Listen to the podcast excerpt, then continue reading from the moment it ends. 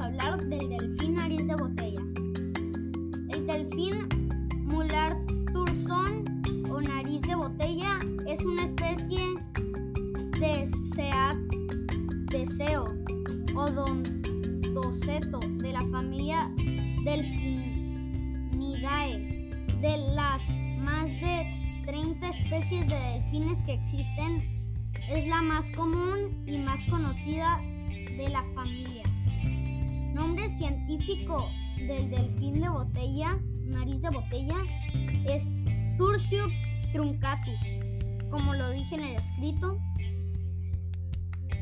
El estado de conversación de los delfines nariz de botella es la preocupación menor. Pueden medir hasta 2 y 4 metros el adulto. La masa corporal del adulto es de 150 a 650 kilogramos. Periodo de gestación 12 meses. Especie Tursiops truncatus. Estos delfines nariz de botella se descubrieron en 1821. Gracias por escucharme.